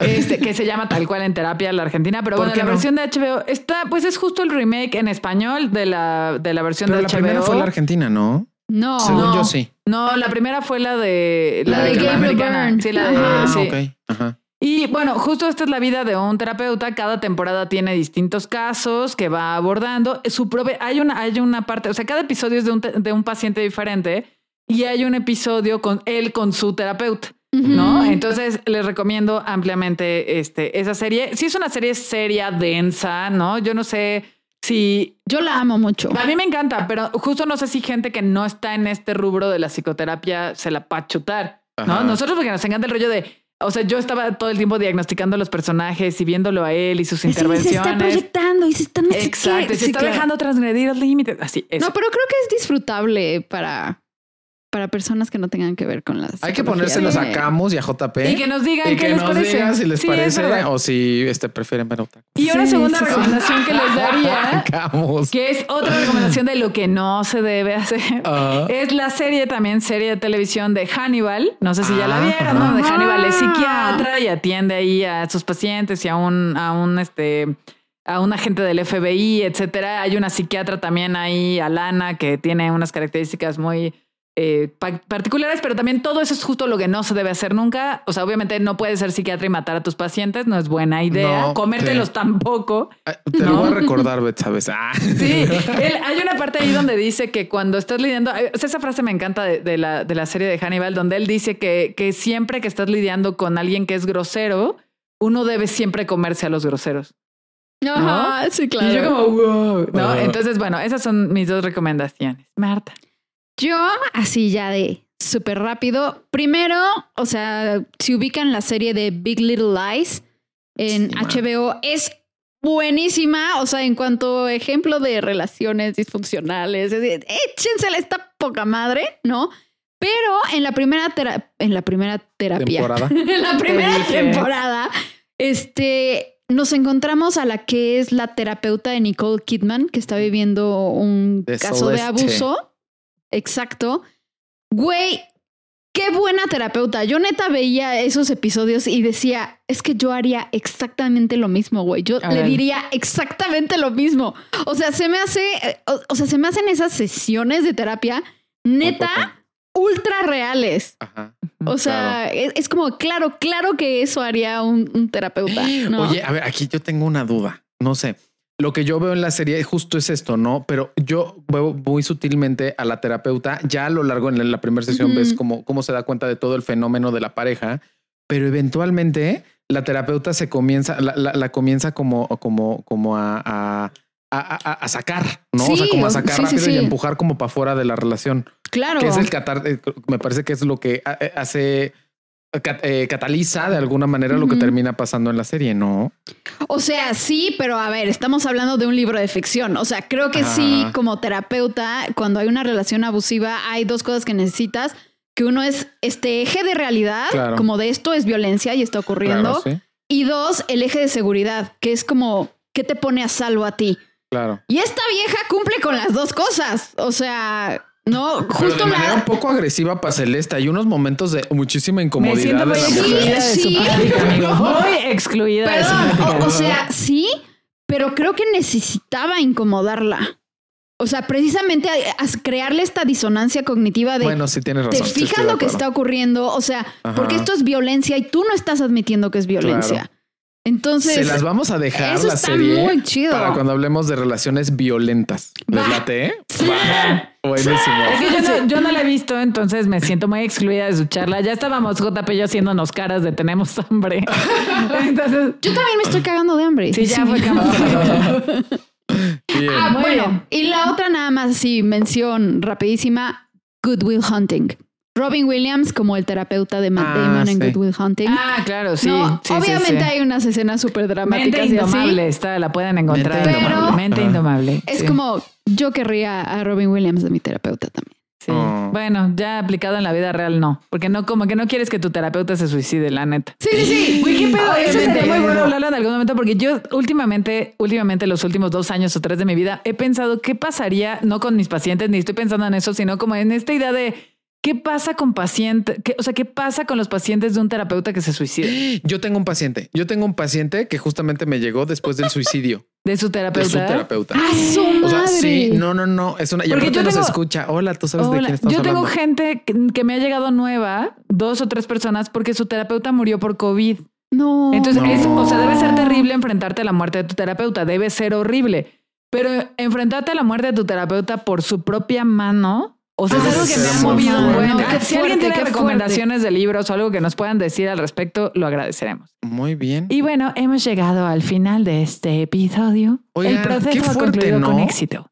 La verdad es que creo que aparte este fue un episodio que como nos conectó también mucho con, con la vulnerabilidad de terapeuta y de pacientes. Sí. Y pues estamos muy, muy, muy contentos de poder estar con ustedes, de seguir recibiendo cosas bonitas, de acompañarnos entre nosotros tres Sí. y de acompañar a través de nuestra compañía, acompañarlos a todos ustedes.